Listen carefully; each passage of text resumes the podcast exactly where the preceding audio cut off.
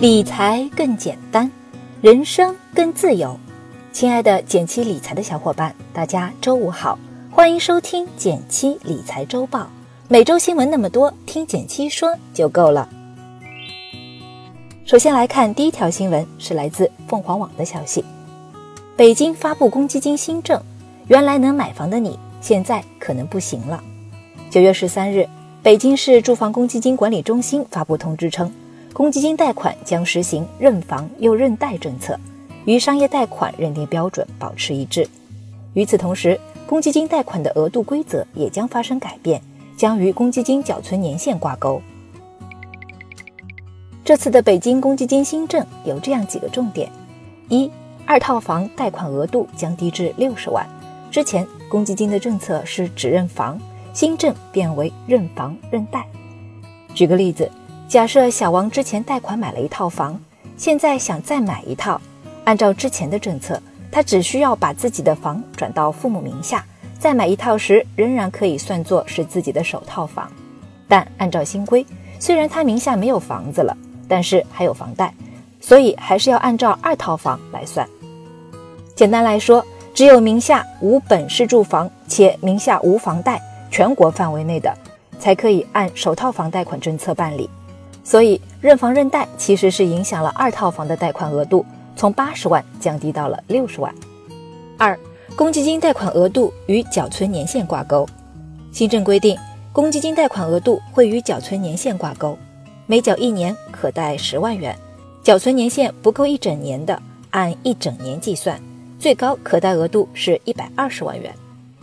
这里提醒大家，如果你和自己的另一半一起买房，并不是每个人都可以贷自己的那部分最高额，而是要以你们两个人中缴存年限较长的一方计算额度。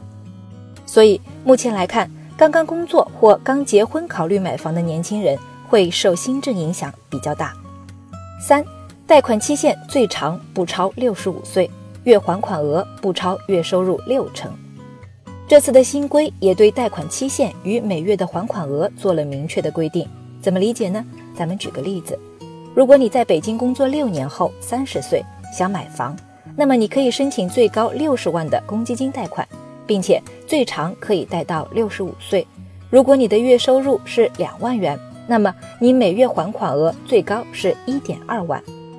虽然这次的新政只针对北京地区，但是对于其他城市也有一定的指导意义。所以，无论你在哪个城市，都建议多关注所在地的公积金政策变化。对于新的公积金政策，你有什么看法呢？会影响你的买房决策吗？第二条新闻是来自网易财经的消息：上市公司的前三季度业绩预告出炉，你的投资赚钱了吗？截至九月七日，沪深两市共有一千一百六十九家上市公司披露了前三季度业绩预告。其中十四个行业预计净利润同比增长，预计前三季度净利润同比增长的公司达到七百五十家，占比百分之六十四。另外，截至九月十三日，腾讯股价已下跌三分之一左右，开始了四年来的首次回购股票。说起今年的投资表现，可能大部分人都是惆怅的。这半年多，投资市场不稳定，大部分人都没怎么赚钱，比如港股。今年年初时，大家看好的腾讯，也已经从四百多港元跌到了三百多。其实不仅腾讯，互联网行业和部分游戏营收为主的公司表现都不太好。为什么呢？首先，今年我国对游戏行业出台了限制政策，以游戏为主要营收的公司自然受伤不轻。另外，互联网行业受一些市场政策影响，大部分相关公司的股价都受到了一定影响。不只是港股，A 股的表现也不尽如人意。根据 A 股部分企业的业绩预告，通信行业的表现也很差，主要是受行业竞争力影响。而钢铁、商业贸易则因为有国家政策利好，普遍表现不错。那么，到底什么行业能赚钱呢？那些涨得好的公司有什么特点呢？有人拿过去十年的数据做了测算，发现。收益率排名前三十的公司中有十一家属于医疗保健行业，七家属于信息技术行业。另外，想选择收益好的标的，并不能单看市盈率、市净率等指标，还得综合看发展前景是否好，当下价格是否合理？最近股市又到了低点，很多分析人士认为，这时候还持有的股票，大概率在未来是可以战胜通胀的。对于目前在市场中的我们，保持心理的稳定，客观看待各种市场观点，不盲目做投资变动，是最重要的。第三条新闻是来自南京财经的消息：理财通、支付宝正在发售的养老基金，适合你来投资吗？记者从腾讯和蚂蚁金服两方面获悉，九月十日，中欧泰达两家基金公司的养老目标基金产品，同时在腾讯理财通、支付宝上的养老专区正式启动发售。新出的养老基金是什么呢？和咱们交的养老保险有什么区别吗？我们之前专门科普过一篇文章，标题是《养老基金首发科普》，三十年后就靠它来养老了吗？养老目标基金。主要是管理你个人存下的养老钱，自愿参与，不属于社保范围。这类产品会有一定比例投资股票类资产，从长期增值潜力上看，比你做保守的投资收益更高，但相应的风险也更大，不保本，到期或者中途亏损下车是要自己承担损失的。另外，养老目标基金这种形式在国内还是首次尝试，无论是运作经验上还是人才储备上。都可能略有不足，这也是很多朋友选择暂时观望的原因。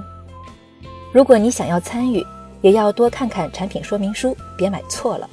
比如某二零三五目标日期的养老基金，它主要针对预计在二零三五年退休的朋友设计的，大约是在七零到八零年之间出生的朋友。如果你是八零后或者是九零后，该产品就不太适合你了。第四条新闻是来自新华社的消息，公安机关开始集中登记非法网贷平台案件，已有 P2P 平台良性退出。九月十日，公安机关开始对网贷平台涉嫌非法集资案件开展集中网上登记，首批上线登记的 P2P 平台案件有五十起。下一步，公安机关还将启动更多网贷平台涉嫌非法集资案件的网上登记工作。另外，近期已有部分网贷机构实现了良性无风险退出。良性退出是说无力运营的平台进行清盘退出，减少不负责任的跑路与失联，一般会明确发布公告，并给投资人具体的偿付交代，不属于恶意跑路。平台良性退出一般会以跟金融机构进行业务合作等方式进行，具体的方案可以关注这些平台的公告。当然。良性退出只是一部分，大家重点关注的还是对于恶意跑路的平台如何追回自己的款项。P2P 平台基本都是互联网交易，有大量的电子数据，在传统的报案形式下，公安机关会很难处理。而这次公安机关开展网上登记，可以让公安机关快速的查清大家的投资情况，并且统一对涉案的资产进行处理和统计，加强公安机关和投资人之间的信息互通。登记平台的地址为 http e c i d c w c 点 m p s 点 g o v 点 c n。目前已经上线登记的网贷平台案件有五十六家，大家登录这个网址可以进行投资情况的登记，也可以看到公安机关发布的关于这些平台的调查进展。如果你有需要登记的网贷平台，可以尽快登录完成登记信息。登记需要填写身份信息与投资信息。记得提前准备好。最后来到了我们的一句话新闻时间，皇上你也该知道一下。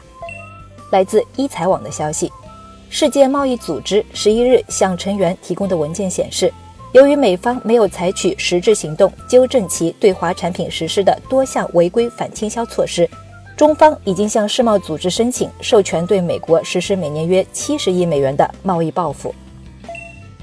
来自网易财经的消息，九月十日，阿里巴巴集团创始人马云发出题为“教师节快乐”的公开信。在信中，他宣布，二零一九年九月十日，他将不再担任集团董事局主席，届时由现任集团 CEO 张勇接任。依然是来自网易财经的消息，海底捞九月十日启动为期一周的全球路演，将于九月十七日进行 IPO 定价，九月二十六日正式在港交所上市。据了解，海底捞股票代码为六八六二点 HK，IPO 定价区间每股为十四点八至十七点八港元。感谢大家收听今天的减七理财周报，一同感知正在发生的变化，提高经济敏感度。更多投资新闻解读及理财科普，欢迎关注我们的公众号“减七独裁”，简单的简，汉字的七，我在那里等你。